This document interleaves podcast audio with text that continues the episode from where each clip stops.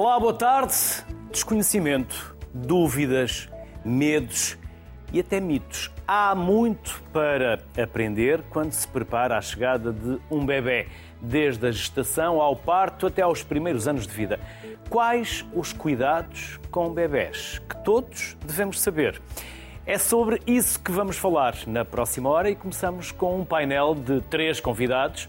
Alexandra Pinto, é neonatologista do Hospital Senhora de Oliveira, Guimarães. Filipa Castilho, enfermeira gestora da maternidade do Hospital CUF Descobertas. E Lídio Quelhas, neonatologista no Centro Hospitalar do Tâmega e Souza. Aos três, bem-vindos. E Lídio, vou começar por si, até porque gostava que começássemos também pelos preparativos do parto.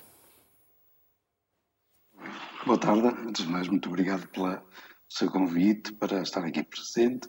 Eu espero que enriquecer todos os espectadores com, com os nossos conhecimentos. Irá, certamente. Ora, ora bem, eh, a preparação do parto tem, tem sido, eh, para o parto, tem sido objeto de, eh, de múltiplos investimentos em termos de, em termos de instituições, em termos de serviços, em termos de grupos profissionais para que se desmistifique aquilo que há muitos anos atrás era natural, isto é, a grande parte da população do planeta nasce fora de cuidados hospitalares, mas toda a sociedade ocidental eh, enfim, nasce em hospitais ou pelo menos em instituições que podem prestar cuidados eh, recém-nascidos que possam nascer sem qualquer problema, mas também possam prestar cuidados a recém-nascidos que têm que têm problemas ou identificados ou que podem constatar, podem ser constatados à altura do parto. Portanto, tudo isto gera aqui eh, já alguns, eh, algumas angústias, por um lado, o desconhecimento e, e, sobretudo, o que vão enfrentar no desconhecido, porque efetivamente pode-se ver muito, muita informação, muitos filmes, muita conversa, mas no, no, momento, ali naquele momento, é a mãe, enfim, os pais, ou enfim, todo, todo o conjunto de pessoas que eventualmente pode estar a apoiar e, e, e não darem essas respostas. Portanto, respostas não saberem, é medo do desconhecido.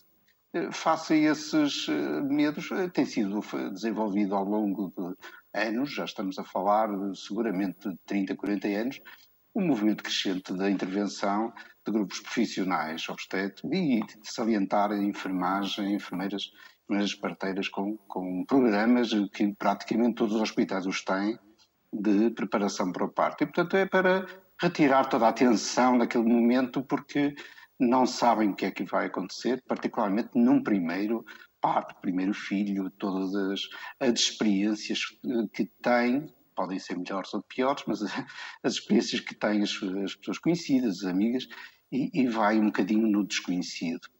Não há aquelas uh, grandes famílias que, que era normal ter muitos filhos. Hoje é tudo se aposta, por assim dizer, num filho ou num dois, enfim, são momentos muito eh, que não são vividos com, numericamente com as famílias que tinham muitos filhos e que era natural, era os partos eram em casa, portanto hoje eh, retirou-se com as famosas parteiras, com é? vantagens é? a nível hospitalar, eh, retirou-se para o hospital e, portanto, também essa impessoalidade, entre aspas, eh, também contribui para, para alguma angústia. Isto é, assim, de uma forma geral, é aquilo que, que se pretende na, na preparação para o parto e, e, envolve muitas vertentes que seguramente serão, serão desenvolvidas também pelos, eh, pelas pessoas que compõem este painel.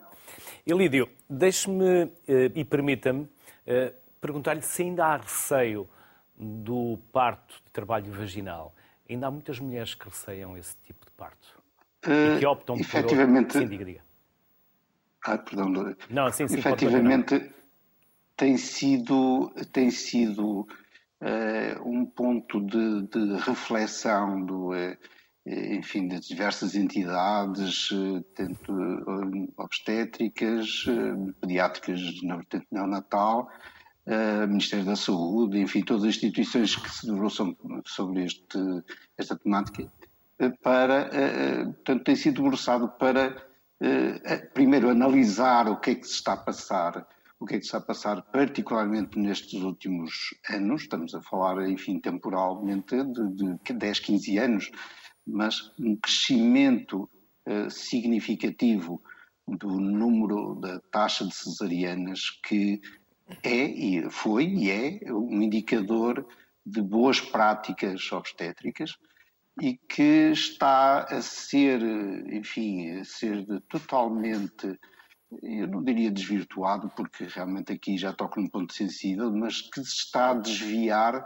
muito para, eh, para atender às pretensões das mães, eh, face aos receios, face aos problemas que podem ser ultrapassados e não haver problemas com parto vaginal mas que faça todo o contexto que é criado à volta. E uh, à volta de um eventual parto que possa não correr totalmente bem, decidem pela cesariana, sem, no entanto, uh, pensarem bem que um parto, uma cesariana, mesmo sem qualquer risco implícito que motivou a realização de cesariana, é um parto que acarreta mais riscos para a mãe e para o bebê.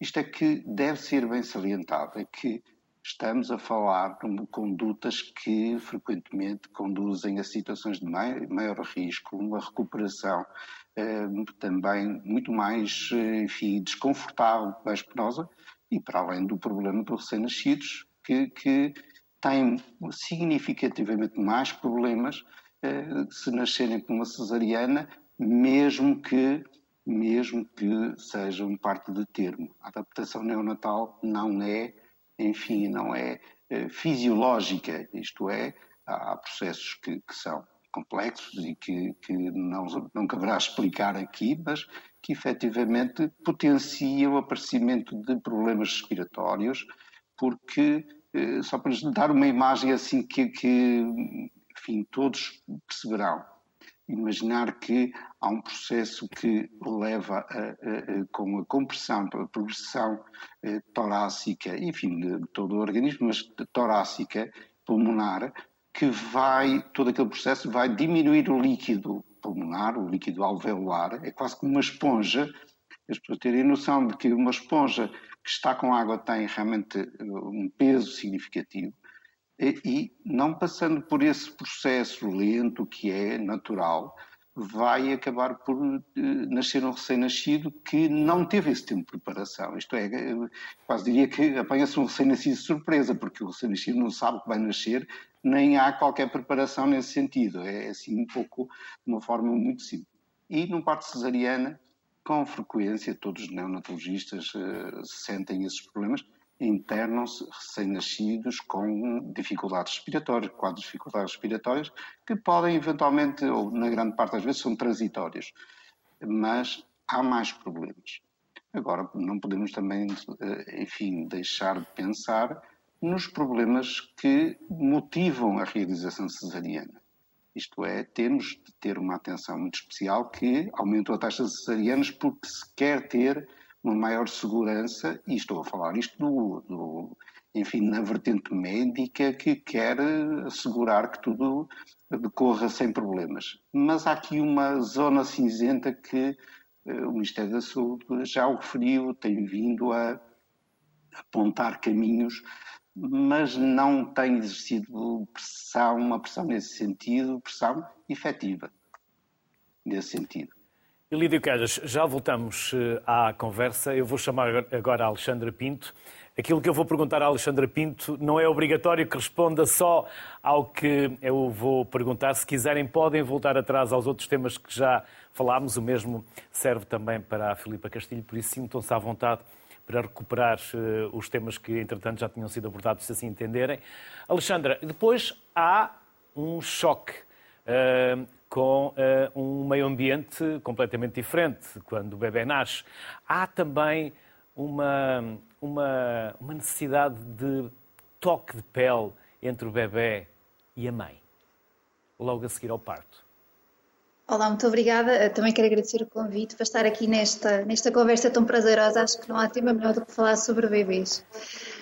Voltando só um bocadinho atrás, se me permite, uh, o Dr. Ilídio falou bem da, da, adaptação ao parto do bebê Eu queria só falar um bocadinho que eu acho importante é na consulta pré-natal e tudo aquilo que antecede, que antecede o parto especialmente dar toda a tranquilidade aos pais uh, sobre aquele momento, sobre aquela, aquela chegada daquele recém-nascido, uh, tentar de, de, de, todas as maneiras uh, retirar as dúvidas, antecipar os medos, para que realmente esta chegada seja, seja recebida da melhor maneira. E que de facto existe sim, existe sim numa estação normal nove meses dentro de um ambiente uh, de líquido amniótico, de água e depois sim o choque com, com o ar, com o ar que é um ambiente agreste, que é um ar poluído, que é um ar, um ar com micro-organismos. E daí, uh, por vezes, a reação do, do recém-nascido poder, poder apresentar algumas reações a nível cutâneo, mesmo a nível respiratório. No que se fala de um recém-nascido do termo, com uma gestação que correu sem intercorrências, essa transição acaba por ser muito, muito fácil e, de fácil adaptação. Um, na pele, é uma pele muito frágil, é uma pele com, muito vascularizada e com uma derme muito fina, daí que temos de ter bastantes cuidados, quer a nível de cuidados de pericultura, do banho, dos produtos que vamos Nasce utilizar. ainda com uma película, vem ainda uma película na pele, Alexandra. Exatamente, chamamos o vernix, acaba por ser a camada de gordura que protege os bebês. Os bebês têm muito pouca gordura intra, portanto, corporal e, e realmente o vernix acaba por ser uma, uma, uma, camada de gordura, digamos assim, protetora e cada vez defende menos que não seja retirada na sua, na sua totalidade, mesmo para proteger, para dar essa termorregulação ao bebê. Relativamente ao contacto pele a pele, nós sabemos que é primordial, tentamos que seja, que cada vez ter mais partes humanizados e em que realmente seja possível esse contacto pele a pele logo, nos, logo ao nascimento de um bebê que nasce bem, com boa vitalidade e bem adaptado. Ah, quando não é possível fazer esse contacto pele a pele com as mães, ou porque estão num bloco operatório, foram, ah, foram sujeitas a uma cesariana ou sob anestesia geral, tentamos que seja o pai a fazer esse contacto pele a pele, num meio mais, mais íntimo, mais privado, mais quente, também para protegermos o bebê com esse choque do fio e sabemos que isso é, é, é, é, cada vez mais vantajoso, não só para a mãe, para a vinculação da mãe e do pai, mas para a produção de hormonas que levam à produção do leite e, portanto, e, portanto tentamos que, que essa prática seja cada vez mais, mais recorrente e mais frequente nas nossas maternidades e, e, e nos nossos hospitais. E é necessário ter cuidados depois com a higiene do bebê. É algo que está na consciência dos pais, esses cuidados com a higiene do bebê? Eu, eu, creio que sim. Também uh, temos sempre uh, realmente as, as suas enfermeiras e as parteiras que acabam por dar muito apoio na maternidade, no primeiro banho, explicar como é que se deve posicionar o bebê, quais são os produtos que devem ser utilizados, mas existe sempre algum receio. Os pais têm muito medo de manusear os bebês, porque são muito frágeis, são muito Parecem porcelana, não é? Exatamente, mas a verdade é que são mais... São mais, são mais resistentes do que pensamos. Mais do que nós pensamos. E é importante eles sentirem-se autónomos e serem eles mesmos a dar o primeiro banho. E depois é importante ter essas noções a casa, porque uh, uh, realmente uh, essas noções do banho e tudo isso faz com que eles também se sintam mais competentes e mais capazes. relativamente à temperatura da água, sabemos que a temperatura deve ser uma temperatura mais morna, ter sempre o cuidado de colocar a água fria primeiro e depois a água quente, de forma que se houver algum acidente e o bebê acidentalmente possa colocar uma, parte do corpo na, na, na, água não ficar queimado, não colocar o bebê dentro da banheira com a água a correr, tentar usar sempre produtos uh, o mais uh, com menos perfume possível, porque a pele acaba por ser ainda muito frágil. Uh, algumas noções, mesmo a forma como segurar o bebê, que deve ser segurado entre as perninhas e depois só no fim lavar a cabeça. Todas estas noções vão ser transmitidas aos pais durante a permanência nas maternidades para que se sintam autónomos para, para depois em casa continuarem com esses, com esses cuidados. Filipa, Filipa. bem-vinda. Bom dia, olá, boa tarde. Olá, Filipa. Há pouco perdemos a ligação, mas já a temos de novo. Filipa, amamentação. Sempre que possível, leite materno? Sempre, primeiro que tudo, muito obrigada. Muito obrigada por poder estar neste, uh, neste, neste fórum tão, tão, com pessoas tão importantes e também poder partilhar um bocadinho daquilo que eu, ao longo dos meus 20 anos enquanto enfermeira, que sempre trabalhei nesta área, que é uma área que eu tenho muito gosto e muito carinho, uh, partilhar as minhas experiências. E por outro, também partilhar enquanto mãe, portanto, fazer aqui uma, uma, uma mistura de o ser mãe de cinco filhos que todos amamentei e ao longo destes meus 20 anos as pessoas todas que passaram por mim que tentei da melhor forma possível passar-lhes este, este cunho também de, do que é importante no, no pós-parto. Uh, gostaria um bocadinho só, uh, aproveitando aquilo que me disse há pouco, de voltar atrás e de lhe dizer que ao longo destes 20 anos uh, também fui modificando um bocadinho a minha prática e isso no início, porque trabalhei num bloco de partos, acharia que o parto era ao final de tudo. Depois, como passei para o puerpério, acompanhei muitas puérperas e muitas famílias nos primeiros dias do puerpério. O parto não é o final da gravidez, é sim o início de uma vida. É um, são momentos muitíssimo importantes que também, como já foram ditos anteriormente, devem uh, ser vividos da melhor forma possível e, e, nós, enquanto profissionais de saúde, devemos ir ao encontro daquilo que cada família procura. Isso era a primeira mensagem que eu queria transmitir. E, e um bocadinho passando para a questão que me está a colocar da amamentação, sim, amamentar deve ser sempre a primeira opção, mas amamentar se for esse o projeto de vida daquela família. Se tivermos perante uma família que o projeto dessa família seja amamentar, amamentar sim. Se em consciência essa família decidir que não quer amamentar, então nós, enquanto profissionais de saúde, devemos ter as ferramentas para os ajudar a cuidar do, do, do seu bebê da melhor forma possível, sem amamentar. Gostaria também um bocadinho de dizer que a amamentação hum, tem muito que ver com aquilo como nós também nos vinculamos ao nosso bebê. O contacto pele com pele, a vinculação, tudo está intimamente relacionado com a amamentação. A amamentação deve ser um tema que deve ser logo trabalhado uh, durante a gravidez ou até um bocadinho antes disso. Um, tem múltiplos benefícios. Uh, o, o, dar de mamar é uma, uma, das frases que eu costumo dizer é sem dúvida o melhor seguro de saúde que nós alguma vez podemos dar aos nossos filhos um, tem múltiplos benefícios, tem benefícios para nós enquanto mães, um, que nos ajuda no, de, na nossa recuperação, ajuda também a diminuir o risco da hemorragia do pós-parto, que, como sabemos, é uma das principais causas de morte. Um, o risco do útero não conseguir contrair nos, nos primeiros, nas primeiras horas do pós-parto para o recém-nascido tem muitíssimos benefícios ao nível da relação que nós criamos com o nosso bebê, tem benefícios gastrointestinais. Sabemos que quando amamentamos os nossos filhos que no futuro vão ser crianças que vão ter menos risco de serem hipertensos, menos risco de serem diabéticos, menos riscos de serem um, de terem outro tipo de doenças crónicas e em termos da nossa bolsa, da nossa família, dar de mamar não custa nada, custa zero custa só a nossa disponibilidade e inicialmente algum tipo de mais dedicação, porque como tudo na vida, nós temos as ferramentas, mas às vezes precisamos um bocadinho de ser que sejam oleadas e dar de mamar é um bocadinho isso, como eu costumo dizer sempre às pessoas que passam por nós, é, é um bocadinho como andar de bicicleta. Nós temos as ferramentas, temos um bocadinho que aprender no início para que as coisas corram da melhor forma. Outra das mensagens que eu queria Diga, diga. Diga, diga, diga, diga. Não, não, não quero interromper.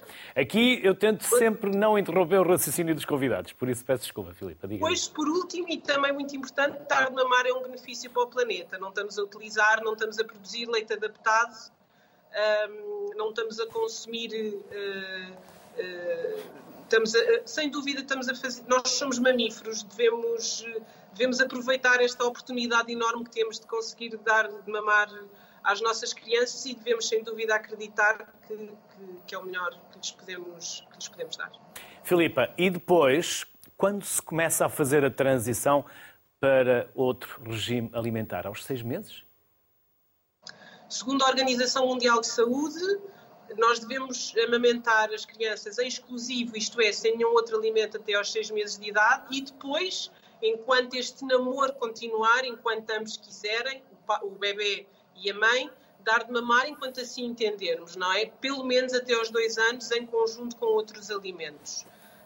Um, nós sabemos que em Portugal temos uma taxa de aleitamento materno exclusivo baixa ainda, temos pouco apoio no regresso à casa das nossas puerpas, a maioria das altas das puerpas é entre as 48 e as 72 horas, muitas das vezes antes da subida ou da descida de leite e compromete muito depois a manutenção da amamentação em casa, por isso será sempre muito importante termos algum apoio no domicílio de pessoas que nos consigam suportar o aleitamento materno com conhecimento, porque para além da nossa família que nos pode querer ajudar muito e ter conhecimentos, passam sempre muita experiência e a experiência nem sempre é a mais positiva. Portanto, eu diria muito que dar de mamar até os, sempre que conseguirem o máximo tempo possível é o, o mais ideal. Uh, o bebê, o nosso bebê quer sempre, nós temos que ajustar aqui um bocadinho à nossa vida. Quanto mais tempo, melhor. Ilídio, Ilídio Calhas, e depois há um trabalho cognitivo que eh, também fica na responsabilidade dos pais, na parentalidade. Sim. Ora bem, aí começamos a, não a, enfim, num, num território que começamos no recém-nascido, enfim, damos, somos, somos responsáveis por dar o que pode chamar os inputs, aquela, eh, enfim, as atuações, já, já se falou do contacto pela pele, a forma como, eh, eh, como se toca na criança, que sente que é, é sente quando há ansiedade, quando há um toque exagerado no sentido da frequência, quando há um toque suave e toda, toda a forma de eh, enfim, eh, fazer todo, todo o manuseamento, o conforto com que se faz esse, eh, se prestam esses cuidados, há aqui logo uma estimulação que pode ser sensorial, enfim, distorcida ou que deixa que o bebê esteja, esteja enfim, angustiado ou começa a ficar agitado e não é, não raras vezes, as mães dizem eu não sei, eu estou, eh, não sei o que é que está a passar, eu estou muito, eh, muito ansiosa, eh, estou muito ansiosa com a amamentação, porque é, é enfim, é algo que, como disse há pouco, é, é algo que é natural. Nós somos mamíferos, mas que efetivamente a angústia, a angústia de saber que o bebê, se o bebê está saciado, leva a que depois tenham condutas de eh, condutas que são erradas, efetivamente é, e, eu não sei, eh, não sei que se o meu bebê está, está saciado e vou-lhe oferecer vou-lhe oferecer um leite adaptado, porque, enfim, não, não é necessário nenhuma receita especial, e aí é realmente, pode ser o princípio de um caminho que, que conduz muitas vezes a problemas. Problemas alérgicos, o problema da, da enfim, da colonização com uh, bactérias bifidoactivas, com, enfim, todos os componentes do leite materno vão ser alterados. E cada vez mais é um problema que está a ser, enfim, levantado e está a ser equacionado, em que aspectos é que nós vamos estar aqui a, a perverter, a, a, criar um terreno eh, que é eh, potenciador de problemas eh, cognitivos, de problemas comportamentais, porque a, frase, é, obviamente, é uma frase de todos conhecidos: nós somos o que comemos, e neste aspecto começa, poderemos começar ou está a aligerar-se a preocupação de vamos incentivar o aleitamento materno, vamos desde o primeiro momento, sem, sem, sem extremismos, não podemos, não podemos estar na expectativa de que tudo vai correr bem, tem de haver um bom apoio neonatal, um bom um apoio eh, bem uniforme de todos os profissionais, dando informação, assegurando que é o melhor caminho, e tudo isto vai conduzir a uma segurança e, e vai conduzir seguramente a, a um início eh, auspicioso do ponto de vista alimentar e do ponto de vista de nutricional. Os nutrientes do leite materno são extremamente importantes e, por muito perfeitas que as fórmulas sejam, eh, elas buscam uma aproximação. Eu digo sempre, eh, as fórmulas podem ter lá todos os componentes, todos os determinantes de, de, de imunidade, mas muitas vezes não representam mais que 1 a 2% dos componentes de leite materno. Portanto, temos aqui, logo na alimentação, o cuidar dos bebês, o cuidar, o dar-lhes, eh, enfim, todos os, eh, enfim, todos os instrumentos, se assim se pode dizer, todos os componentes que vão criar eh, uma, uma estabilidade do ponto de vista do funcionamento intestinal, que vão ser, eh, enfim, até na ligação afetiva com, com com a mãe vão ser muito importantes. É estabelecer é um tempo em que a mãe pode estar, eh, enfim, a fazer algo muito, eh, muito eh, relaxante, pode estar enfim, a comer, pode estar a, a, ouvir música, pode estar a ler um livro e pode estar a contemplar o seu bebê que está, está a alimentar. Portanto, há aqui logo uma transição, um vínculo que é, que é muito importante. Quando esse vínculo uh, que se quebra, porque a mãe está muito ansiosa e alguém do lado, seja, enfim, seja uh, familiar, seja alguém conhecido, ou até profissional não, eh, para termos a segurança de que está tudo a correr bem, vamos dar um suplemento. E depois é, é uma cascata, é uma cascata de, de, de eventos que com frequência, com frequência eh, se vai observar é eh, não há uma boa integração de todo o plano nutricional e há pouco falou-se da, da exclusiva, eh, alimentação exclusiva até aos seis meses de amamentação, eh, é efetivamente são, são as normas, as recomendações do, do OMS.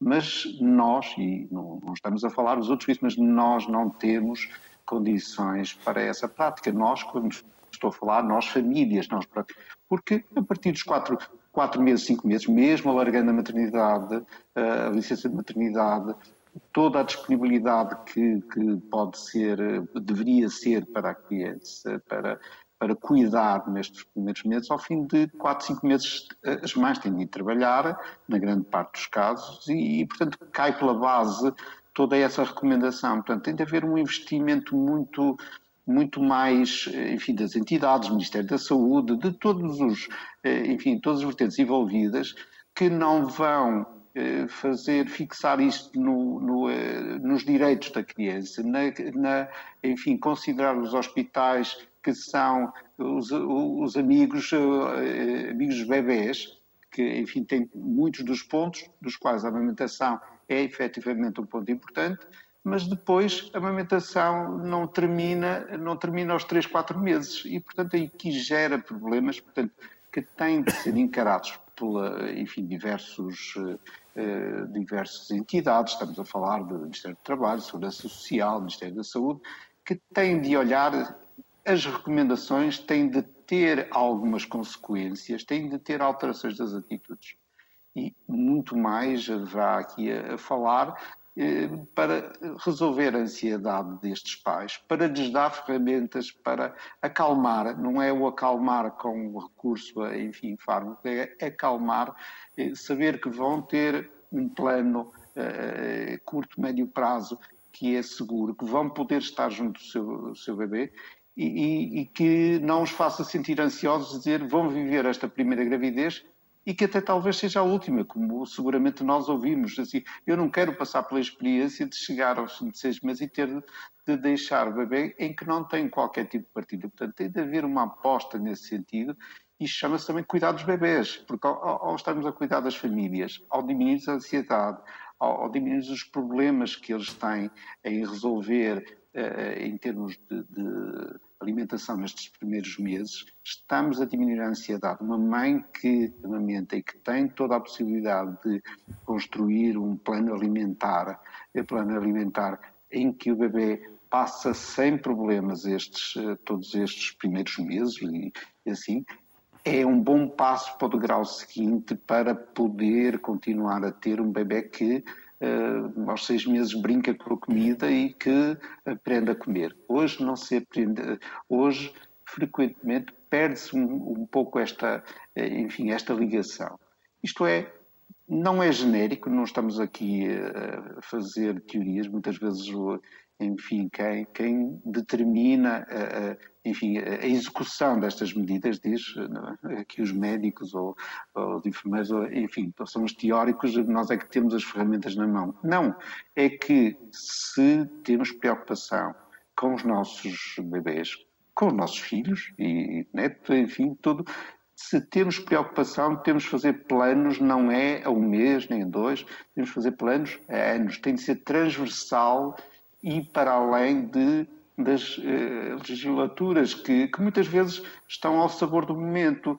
Fala-se, eh, enfim, criar uma determinada conduta numa determinada altura, em, enfim, num programa eleitoral, e é bandeira de quase todos os partidos, mas depois vamos a refletir, ao fim de 10, 5, 10 anos, vemos que não estão criados, não foram executados essas, essas bandeiras. Portanto, tem de haver pressão e tem de haver algo que é quase que um princípio fundamental, quase diria um princípio fundamental da Constituição, nós temos de cuidar do nosso futuro. E cuidar do nosso futuro é cuidar das nossas crianças, porque quem, quem vai eh, conduzir enfim, todo o nosso futuro, quando nós já estivermos pouco capazes, são as crianças que estamos a, a cuidar bem. Portanto, não é teoria, é execução prática dos princípios que já foram falados, ou pelo menos alguns já foram falados.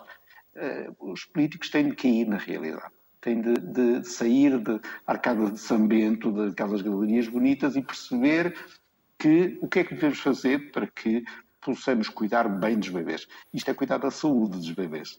Os políticos e os gestores das empresas quem gera também uh, recursos humanos. Uh, também não podemos também, deixar tudo para os políticos, também temos que deixar uma parte podemos, para a sociedade civil, não é? Poderia, poderia falar em relação a esse tema, mas, mas deixe. Fica, fica para outras núpcias. Bastante painel para outras núpcias, sim, sim, mas é, é importante. Alexandra, Alexandra Pinto, e o sono? Como devemos colocar o bebê? Ainda há dúvidas?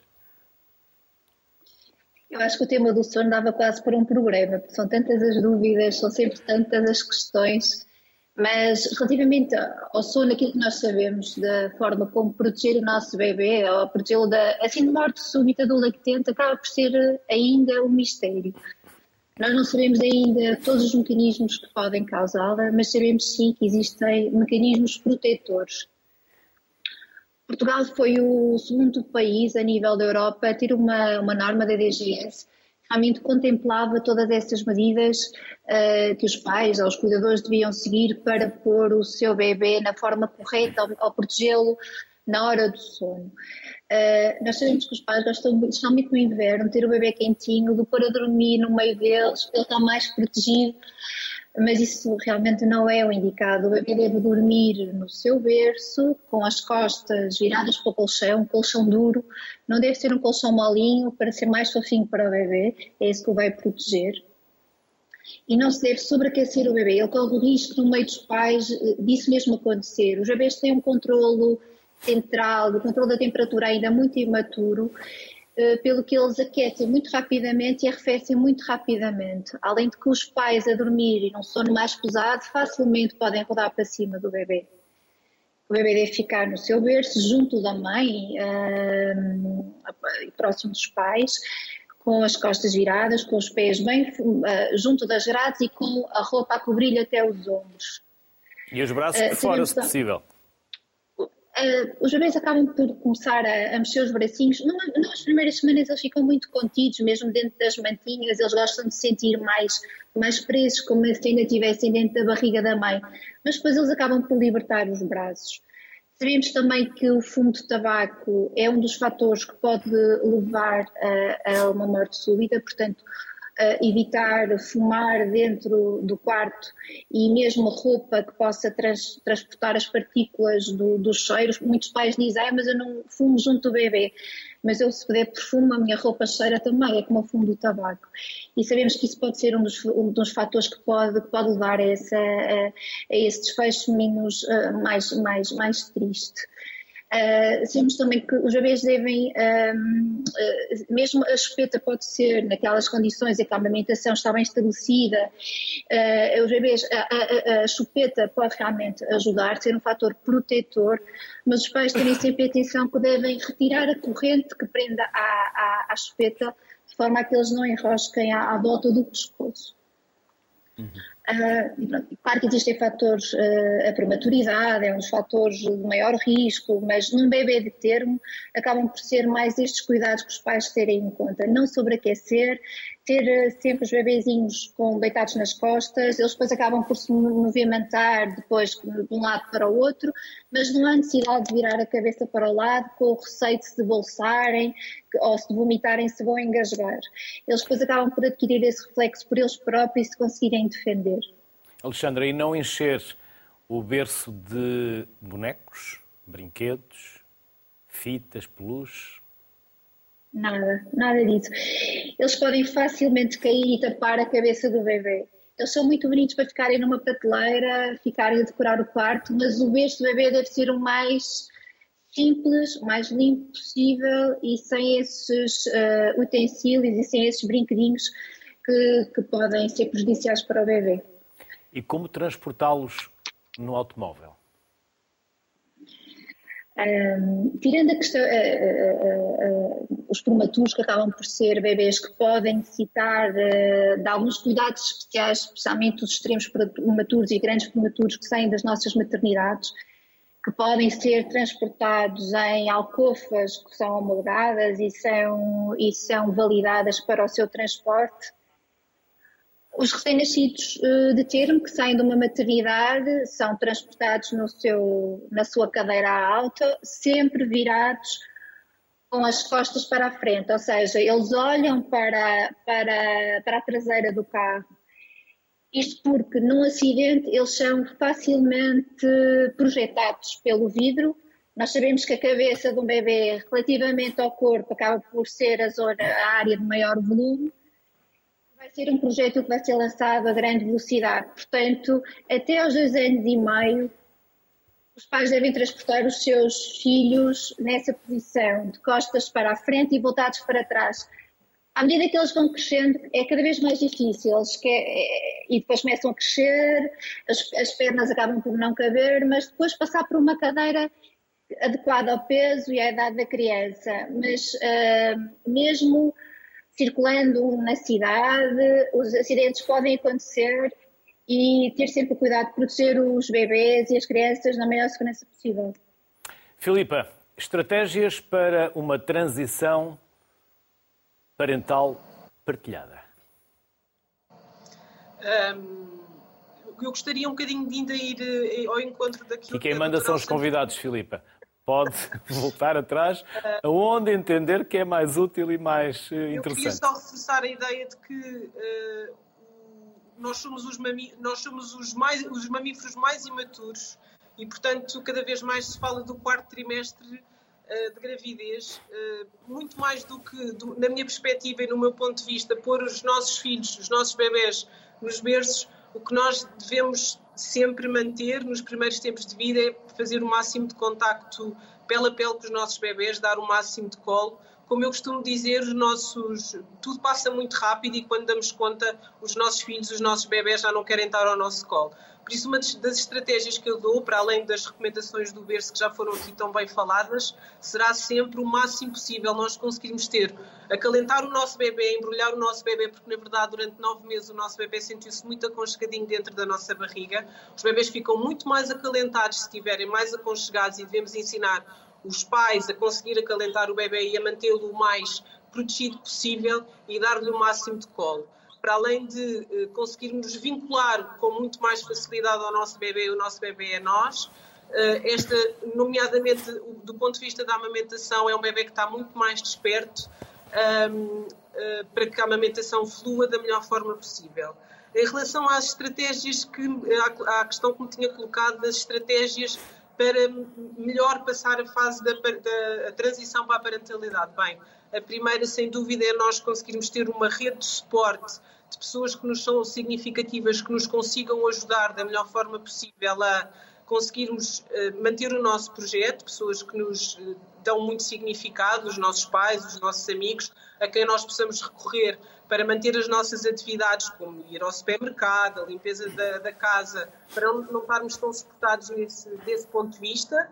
Depois, por outro lado, conseguirmos estar bem suportados com pessoas que, do ponto de vista destas questões, que inicialmente podemos ter mais algumas dúvidas, conseguirmos ter uma boa rede de suporte com pessoas que tecnicamente nos conseguem ajudar do ponto de vista da amamentação, dos cuidados ao recém-nascido, ter o um máximo de profissionais à nossa volta que tenham o conhecimento técnico e a rede de suporte que nós, eh, que nós tão bem precisamos. Penso que são as, as duas maiores estratégias para nós conseguirmos viver, sem dúvida, uma parentalidade da melhor forma possível. Depois também gostava de dar uma nota que o puerpério é uma altura também muito frágil para uma família que se constrói. Eh, normalmente, quando, quando uma família começa, é sempre a partir da altura do primeiro filho. Eh, eh, é a partir daí que nós nos designamos de família. e como tal eu penso que seria muito importante partilhar que a família tem que ser vivida da melhor forma possível temos que nos. Eh, agora perdi-me um bocadinho naquilo que estava a dizer. Desculpem. Sim, que na primeira. Eh, a família começa a ser construída basicamente a partir do Sim. primeiro filho, que é nessa altura que se uh, designa família, não é? Porque até aí é Exatamente. é casal. Exato. E nós devemos, da melhor forma possível, conseguir empoderar as pessoas que passam por nós, porque uh, antes de, a partir da altura do primeiro filho é quando, na verdade, nós nos começamos a construir enquanto família. Hum. Filipa Castilho, Alexandra Pinto e Lídio Quelhas, aos três, um enorme obrigado por estes 41 minutos cheios de conhecimentos e saberes de um tema tão importante, porque, como diziam, o nosso futuro passa pelas nossas crianças. Obrigado, bem-ajam, saúde e até uma próxima. Seguimos com a Constança Cordeiro Ferreira, é terapeuta de bebés no Centro do Bebé. Olá, Constança. Boa tarde. Olá, boa tarde. Por que choram tanto os bebés, Constança? Essa é uma pergunta uh, complexa que eu vou tentar uh, resumir. E acredito que vai é conseguir. É uma questão que angustia bastante os pais. A primeira coisa é nós temos esta ideia de que o choro é a única forma de comunicação dos bebés e isso não é verdade. O choro é o sinal de alerta, é o estadio mais tardio da comunicação, é quase a sirene do, do incêndio.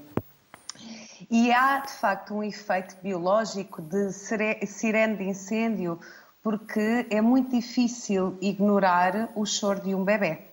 Uh, e biologicamente está previsto que assim seja. Aquela ideia que se passa aos pais de que os pais são um bocadinho galinhas ou exagerados quando ficam com vontade de atender ao choro dos seus bebés. É uma grande maldade que se faz aos bebés, é uma grande maldade que se faz aos pais e é uma grande ignorância do ponto de vista biológico. Porque nós temos um recém-nascido que é tão imaturo que se o cuidador que está ligado a ele não tivesse vontade de atender aos seus pedidos, ao seu choro, ao seu sinal de alarme, hoje não estaríamos aqui a gravar este programa simplesmente porque não teríamos sobrevivido enquanto espécie. E, portanto, o cérebro do cuidador está altamente capacitado para ter uma reação rápida de resposta ao choro de um bebê. E por isso, o choro do bebê é um assunto que nos atormenta, porque de facto é muito difícil escutar o choro do bebê. Uh, é suposto ser difícil escutar o choro do bebê porque é suposto não ficarmos quietinhos à espera que o bebê pare de chorar, simplesmente. Uh, Porquê é que os bebés choram? Bom, por vários motivos. Uh, choram às vezes porque nós ainda não conhecemos todas as suas outras formas de linguagem e, portanto, uh, já só ouvimos quando estamos no nível sirene de incêndio e isso uh, faz com que muitas vezes a comunicação se situa a um nível mais tardio. Alguns bebés choram mais do que outros e isso presume-se que possa ter a ver com algum nível de imaturidade até do ponto de vista neurológico, um, do momento em que nascem, uh, na regulação dos estímulos que existem na vida cá fora. Muitas vezes são bebés que quase que sentem o mundo mais intensamente. Às vezes são bebés até muito curiosos, que gostam de comer o mundo, mas depois ficam um bocadinho desorganizados. E muitas vezes o choro é também essa desorganização. Um, e alguns bebés choram por coisas que passaram uh, nas suas vidas nós temos esta ideia de que o bebê é uma tábua em branco e isso não é verdade. O bebê tem experiência uterina, tem uma experiência precoce por via do parto. Eh, eu estava a escutar quando se diz que o lugar do bebê, quando nasce, a melhor almofada entre si e o mundo vai ser o colo, vai ser o seu habitat é o contacto pele com pele, efetivamente, mas nem todos os bebés têm acesso a isto. E infelizmente isto seria protetor, isto seria preditor, se calhar, de uma boa neuroregulação face ao que é a vida cá fora, esta almofada entre ele e o mundo, uh, que no fundo é uma continuidade do que havia no útero e que é o corpo do cuidador. E, portanto, os bebés, eu diria que alguns bebés têm muitas razões para chorar, mas que uh, os pais uh, não devem olhar para o choro do bebê como uma medalha de qualidade da sua parentalidade ou não, porque efetivamente nós temos bebés que às vezes choram mais e que é esta tentativa de os atender e entender que faz com que se construa também este vocabulário entre mães, pais, bebés, que nos vai levar à, ao entendimento. Constança, e por que têm o sono trocado? Bom, dar cabo das noites. O... Pronto, é de facto, sabe que uh, ainda há pouco tempo estive a fazer uma revisão dos estudos e há pouca coisa que maltrate tanto o nosso sono como de facto termos filhos. Bom, mas também porque nós, eh, enquanto sociedade, vivemos as coisas de uma maneira muito difícil e muito pouco protetora também para o que são as nossas funções fisiológicas. Os bebés, quando nascem, eles não têm um padrão circadiano e o padrão circadiano é o, o, as variações hormonais assim de uma forma muito leiga, que fazem com que o nosso organismo tenha um comportamento diferente de dia e de noite. Ou seja, que nós tenhamos uma propensão a um sono mais contínuo, longo e ininterrupto à noite e estejamos mais tempo acordados durante o dia. Este ciclo circadiano, este padrão dia-noite, existe em nós porque nós temos esse ritmo hormonal amadurecido. Os bebés, quando nascem, não o têm. Portanto, os bebés vão passar por um período inicial em que uh, não existe este conceito de dia-noite. E os pais às vezes perguntam: ah, mas se dormir com, com as cestas às escuras ou se dormir as cestas durante o dia uh, com luz, uh, vamos lá ver uma coisa: a exposição a fatores ambientais é importante para facilitar o estabelecimento deste, destas hormonas, não é? Mas vai ser preciso também haver um amadurecimento. E, portanto, se o meu recém-nascido não tem maduro o seu conceito dia-noite, eu, enquanto cuidador, não é uma boa ideia continuar a fazer a minha vida de adulto em que não vou dormir durante o dia à espera de chegar à noite e ter uma noite descansada de 8 horas seguidas como tinha antes. Porque noite e dia é um conceito que o meu recém-nascido ainda não conhece. Por outro lado, hum, o que é que nós podemos fazer? Bom, podemos durante o dia dar corpo, dar estímulo, ter os bebés ao pé de nós, mesmo que eles estejam quietinhos na sua alcofinha ou no seu bercinho, porque às vezes até este mecanismo um bocadinho de casulo que o bebê faz durante o dia, porque como é muito estimulante, um, é muito estimulante, ele resguarda-se um bocadinho, mas efetivamente o que ele devia fazer era durante o dia ter aporte de mamadas, proximidade ao corpo, estimulação, para aos poucos também irmos chegando à noite e ter mais tendência a fazer um intervalo um bocadinho maior. Expectativas ajustadas, não é suposto o nosso lactente pequenino dormir tiradas de 6, 7 horas. Isso é dos maiores enganos que podem dizer aos pais é, para além de errado do ponto de vista biológico, porque o, o bebê vai precisar de mamar com frequência ou de ser alimentado com biberon, se for essa uh, a realidade dos pais. Uh, esta ideia do fazer tudo para que durma mais profundamente e prolongadamente, há uma razão fisiológica para o sono dos nossos bebés ser um, ehm, mais despertável mais eh, entrecortado. E essa razão é inclusivamente protetora, já se falou aqui hoje da síndrome morte súbita, este arousal, esta despertabilidade é um dos fatores também protetor. Ora bem, o que é que os pais devem fazer? Ritmo. E o ritmo não são rotinas. Com o recém-nascido, o ritmo é colo, é estímulo, é o bebê poder dormir ao lado de uma maminha que acabou de, de, de mamar, um, é o bebê ter contacto com a nossa pele, é nós cuidarmos das nossas necessidades e dormirmos também em pequenos momentos ao longo do dia, porque à noite não é garantido que consigamos dormir aquela, aquele período longo que fazíamos antes. E, portanto, é um ajuste, é um entendimento. E assim vamos evitar a exaustão e vamos fazer com que o bebê se adapte ao mundo uh, naturalmente. Constança Cordeiro Ferreira, muito obrigado pelos conhecimentos e saberes que connosco partilhou e pelo tempo que também a nós disponibilizou. Felicidades e até uma próxima. Obrigada. Rita Fernandes Cruz é psicóloga na clínica Mais que Nove Meses. Olá, Rita. No seguimento do que estávamos a falar com a Constança, devemos dar mais voz aos nossos bebés. Para que eles não gritem tanto. Olhem, antes de mais, muito obrigada. Agradeço acima de tudo este convite a podermos partilhar e conversar um bocadinho mais sobre, sobre bebês, porque isto também é uma forma de lhes dar voz, é um facto. E agradecer também em nome da Rita, que está na sua função de mãe, recente, mas, mas muito, muito ainda. Eh, é isso, por ser muito recente, também mais, mais ocupada e, e, por isso não, não pude cá estar. E realmente venho aqui também a representação da clínica falar-vos um bocadinho sobre, sobre a nossa perspectiva e sobre o nosso trabalho é um facto. Acho que é, é fundamental darmos voz uh, aos bebés e cuidar dos nossos bebés com, com muito respeito. Isto que a Constança falava faz-me faz-me todo o sentido.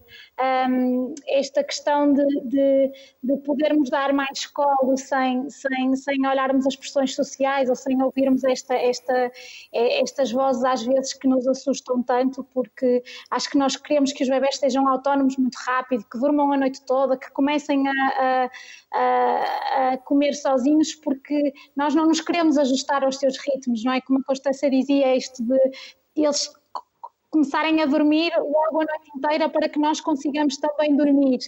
E, e às vezes é, é, é, interessante perceber que, que muitas vezes não nos, não respeitamos, não nos respeitamos, não respeitamos os ritmos deles, damos muito mais importância às vezes a um procedimento, por exemplo, logo, logo no momento do nascimento, não é? o bebê ainda não foi tocado pela mãe e já está a ser medido, já está a ser pesado, portanto, sem que este contacto pele a pele seja, seja permitido. Um, assim como muitas vezes também no, neste, no, no, sistema educativo, não é? precisamos de os preparar muito rápido, precisamos de os desfraldar, precisamos de, de, de os pôr a, a, mexer muito rápido, porque efetivamente não temos, um, uma, não temos a possibilidade de ter, se calhar, um número de cuidadores adequados para, para, para o número de bebés que, que portanto, num contexto, por exemplo, como cresce, não é? E por isso, sim, acho, acho que é preciso dar-lhes voz, acho que é muito importante estas conversas, conhecer os bebés, conhecer as suas etapas de desenvolvimento e, no fundo, adequarmos, não é? Empoderar também as famílias neste sentido, a, a conhecerem as características, as etapas de desenvolvimento e por isso serem voz dos seus bebés, não é? Dizerem isto uh, não é suposto ser assim, ou por outro lado, uh, ainda bem que acontece desta forma, o meu bebê está a comportar-se da forma adequada, da forma certa, como a Constança dizia, ele acorda de noite porque isto é protetor, ele tem de sobreviver, não é? Portanto, ele pede para comer, portanto, ele tem aqui um kit de sobrevivência completo. Por isso, neste sentido, sim, acho que é importante esta conversa, é importante darmos voz, é verdade, sermos a voz deles, cuidados com respeito e por isso estou muito contente por este convite. Rita, por isso é que se costuma dizer que é necessária uma aldeia para educar uma criança. Exatamente. Há... Sim, diga, diga. Não, não, força. É necessário uma comunidade, é, é, é multidisciplinar, é, é, é, mais do que um casal, é mais do que o pai e a mãe, eh, por vezes é mais do que o pai, a mãe e os avós. Eh, é toda uma comunidade que se deve envolver na educação das suas crianças. Ah, quando, quando comecei a trabalhar com, com, com bebês, eh, na, na, altura também eh, mulheres grávidas e bebês em situação de grande, de grande vulnerabilidade, e chocando perceber quantas mães acabam por, por, por ter os seus bebês sozinhos, por viverem esta experiência de maternidade sozinhas e, e, perceber os custos que isto tem não é, para, para, para a vida não só das mães, portanto das famílias, como também dos, dos bebês. E acho que eh, associamos muitas vezes a isto à vulnerabilidade social, mas a verdade é que nós também vivemos muito sozinhos, cada vez mais isolados, não é? em prédios muito grandes onde nós não conhecemos os vizinhos, os avós trabalham, eh, já não vivemos com as portas abertas onde podemos ir pedir ajuda quando estamos um bocadinho mais aflitos e isto também no nascimento de um bebê tem, tem pronto, acaba por ter também bastante, bastante, bastante impacto. Eh, eu acho que este trabalho que vamos desenvolvendo na, na clínica de preparação no momento da gravidez também tem muito esta, esta, esta ideia, um, um convite também a criar comunidade, não só uh, com, com os, os, casais que vão participando nestas formações, mas também com, com, com, a, a, equipe, não é? No fundo é tentar que a clínica também seja um bocadinho casa para aqueles que poderão estar mais isolados ou numa cidade nova ou num país diferente, não é? E poderem contar com, não só com acontecimento, mas, mas com o, o, no fundo com o olá e o colo de, de, um profissional, que obviamente não é um colo de avó, não é um colo de mãe, mas é alguém que pode, pode estar no momento de maior vulnerabilidade e fragilidade efetivamente, eh, vamos, eh, a enfermeira Ana costuma dizer nos cursos de preparação que é não me liguem a dizer que o mês foi difícil, o primeiro mês foi difícil, liguem antes, portanto, venham ao nosso encontro que, que, que nós tentaremos ajudar. No fundo, eh, esta preocupação em criar vínculo pai, mãe, bebê, obviamente, mas também em criar esta, esta rede de suporte e rede de segurança às famílias que, que estão, que estão cada vez mais sozinhas. E isto parece-nos uma, uma excelente forma também de cuidar dos bebés, não é? Uma mãe que não consegue, não, não come, não dorme, não, não tem roupa lavada, não tem, eh, se calhar, uma companhia ou alguém para fazer um problema, certamente terá mais dificuldade em cuidar do seu bebê. E por isso, às vezes, achamos que a melhor forma também de cuidar dos bebés é sermos rede de suporte para as famílias. Por isso, por isso esta ideia não é de que precisávamos sim de uma aldeia, não é cuidarmos uns dos outros para que os pais consigam cuidar dos seus bebés, porque eles é que têm o kit completo, não é, de, de, para cuidar melhor dos seus, dos seus bebés, sem dúvida. Nós somos facilitadores. Rita Fernandes Cruz, muito obrigado muito pelos contributos que nos deixou e pela simpatia que teve em estar connosco. Felicidades, saúde, até uma próxima. Muito obrigada. Obrigado. obrigado. Sensibilidade e amor, muito amor, são os cuidados essenciais e fundamentais para os nossos bebés. Saúde, boa tarde, até amanhã.